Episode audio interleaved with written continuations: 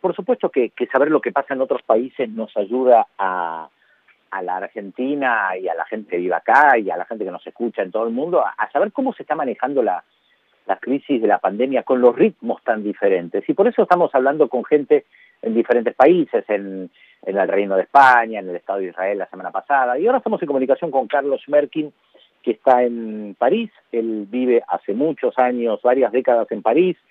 Eh, llegó en condición de exiliado, hoy es parte de la Asamblea de Ciudadanos Argentinos en Francia. Él tiene un blog en un sitio muy bueno, muy interesante, que se llama Mediapart, Mediapart y además es colaborador del, portal de noticias El Destape, así que realmente es una voz autorizada, un amigo con quien hemos conversado en más de una oportunidad. ¿Qué tal, Carlos? Te saludamos aquí desde Demoliendo Fronteras en Buenos Aires. Hola, Pedro, ¿qué tal? Aquí con calor, pero bueno, este, encerrado un poco con el tema este de, del coronavirus. A ver, vos, me decís, Carlos, encerrado, y yo lo, primero que vi, se, me cruza por la cabeza, pero ¿cómo encerrados si en principio en Francia todo está normal? O por lo menos mucha gente acá, cuando habla de lo que pasa en otros países, dice, está todo normal y especialmente en Francia está todo normal. ¿Cómo es eso? ¿Estás encerrado? ¿No estás encerrado? ¿Está la situación normal en Francia? ¿No lo está?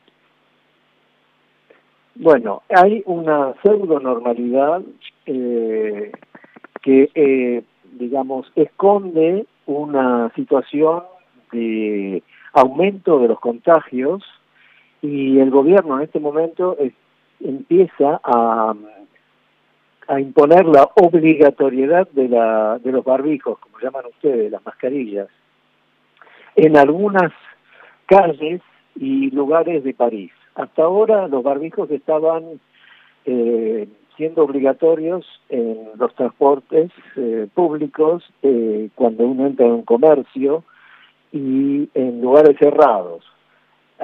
ahora lo están imponiendo en algunas calles de París, en los mercados, en algunos parques, eh, y eso significa que hay un aumento, una recrudescencia de los contagios. Estamos ahora en Francia en 209.000 contagiados, 30.388 muertos y 83.000 curados.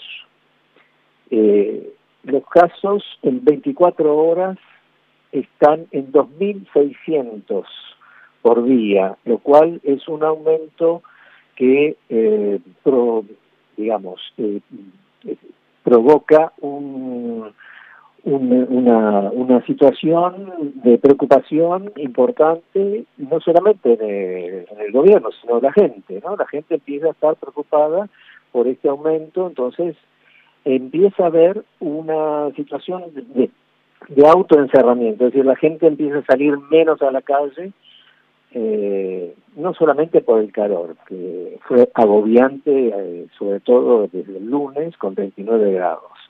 Lo de encerrado también tiene que ver con eso, ¿no? que hace, hace muchísimo que en la calle y, y caminar con barbijos eh, resulta bastante difícil. Ahora, eh, pasamos primero a lo legal. ¿Qué es lo que hoy, por ejemplo, no podés hacer que está prohibido y después veamos cómo te manejas en la vida cotidiana. Eh, bueno, lo que lo que está, eh, no, los eh, los bares y los restaurantes están abiertos. había cupos, digamos, 50% de capacidad hasta el mes de julio. Después se fue abriendo un poco más la la, prohibición. Uno puede ir al cine, pero también con cupos, es decir, hay que dejar asientos de por medio para no estar sentados al lado de otra persona. Uno puede ir en pareja y sentarse con la pareja, pero eh, la, la gente que uno no conoce, digamos, está separada.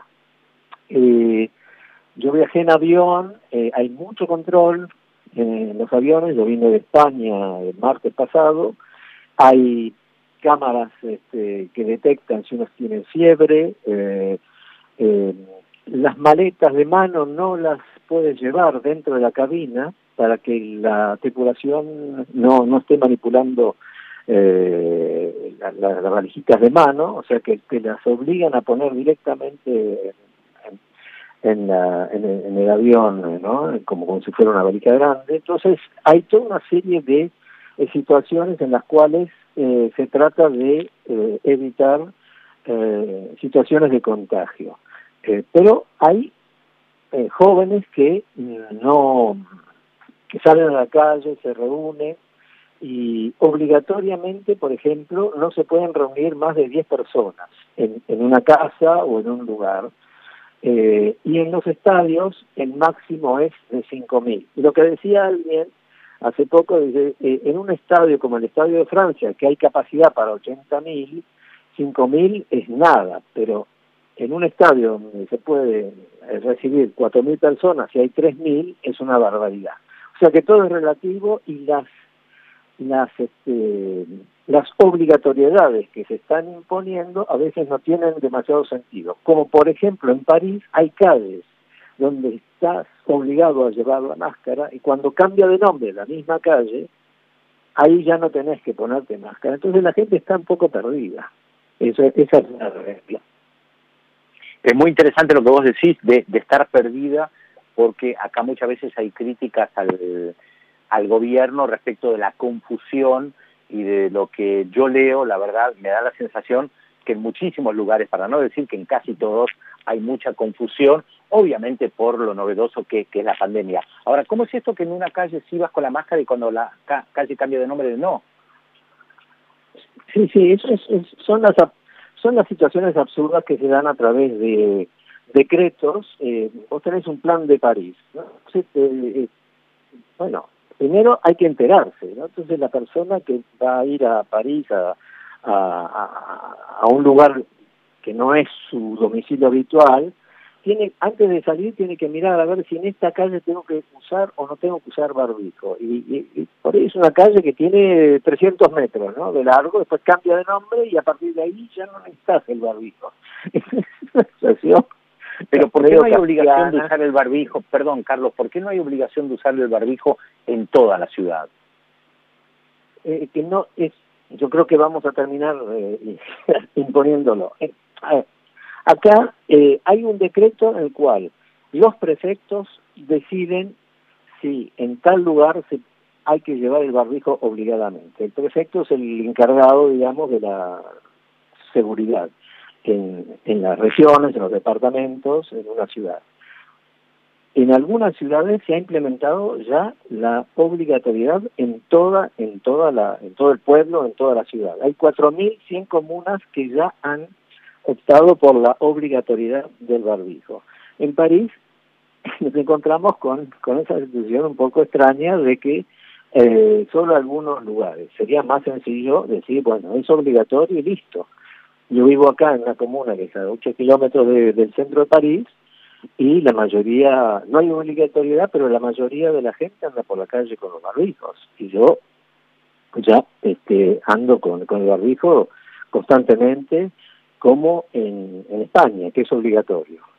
¿Qué, otra cosa respecto de lo legal, por ejemplo, no podés hacer que vos decís, esto es nuevo? Porque vos decís, yo puedo ir a un restaurante si mantengo la distancia. ¿Qué cosas no podés hacer de ninguna manera que antes sí podías, si es que hay alguna así? Bueno, eh, los jóvenes no pueden ir a las discotecas porque están cerradas desde cinco meses. Ajá. Y eh, en, en España las abrieron y ahora las vuelven a cerrar, porque eso fue un foco, digamos, este, de, de contagio tremendo. Eh, ahora, ¿qué sucede? Las discotecas están cerradas, pero hay bares que abren y se improvisan eh, discotecas salvajes en algunos bares que eh, tienen permiso para extender bebidas y todo eso. O sea que esto es, es una situación un poco extraña, ¿no? Eh, yo leí en una información que hay, por ejemplo, 300 discotecas que han quebrado, que, que han cerrado porque no han podido abrir y, bueno, hay conciertos, por ejemplo, que se organizan al aire libre, la mayoría de los festivales se han anulado, pero a algunos conciertos muy muy específicos al aire libre sí están permitidos con con la distancia de dos metros entre cada uno de los de las personas que asisten, con máscaras, en fin, eh, eh, no hay nada que esté totalmente prohibido. Se puede, uno puede viajar, se puede ir de, de una comuna a otra, dentro del país, puede salir dentro de Francia, puedes ir a cualquier lado y puedes salir del país. Ahora, para salir del país, en avión, por ejemplo, tenés que llenar un formulario, como cual no estás este, contagiado, etcétera, etcétera. Por ahora no piden que te hagas el, el test eh, ¿no? Por ahora. Claro. ahora veremos, qué pasa después. Y esto es lo que llaman la nueva normalidad. Esto es lo que llaman la nueva normalidad y hasta que no haya vacuna me parece que esto va para largo. O sea, con estas limitaciones que estás mencionando de vida cotidiana, que salvo algunas prohibiciones, hay muchas cosas que se pueden hacer, pero con limitaciones, como por ejemplo, no todo el mundo puede ir al estadio o cuando vas a un bar tenés que tenés que mantener cierta distancia, aunque todavía no me hablaste de un bar o un restaurante. ¿Cómo es cuando vas a un restaurante, por ejemplo? A uno que ya conocías y que antes ibas y que ahora vas otra vez.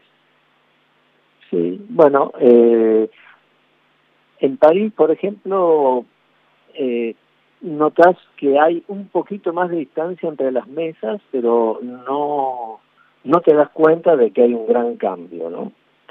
Llegás con barbijo, eh, tenés el alcohol para las manos en la, en la entrada y después te sentás en la mesa, te sacas el barbijo una vez que estás sentado, con barbijo, te sirve, eso es, eh, no, no notas una diferencia importante, francamente.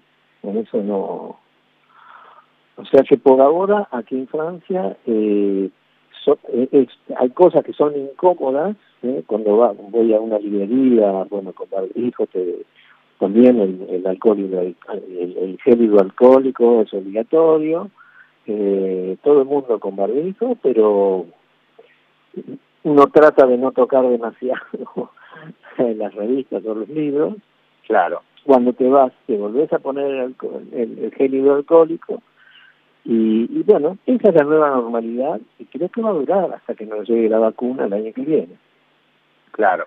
Entendido, Carlos, realmente nos ayudas a, a, pensar qué es lo que pasa en otros países, en este caso Francia, eh, y seguramente en otro momento te, te seguiremos consultando para ver cómo viven esta nueva normalidad, como, como vos lo llamaste, le recuerdo a la gente que nos está escuchando ahora, que Carlos Schmerkin vive hace muchos años en, en Francia, que él se fue exiliado, que es parte de la Asamblea de Ciudadanos Argentinos en, en Francia, acá por su sigla, que le escribe en el blog Mediapart en francés, pueden leer sus notas y también la pueden leer en el portal de, de noticias El Destape. Te mandamos un abrazo desde Buenos Aires.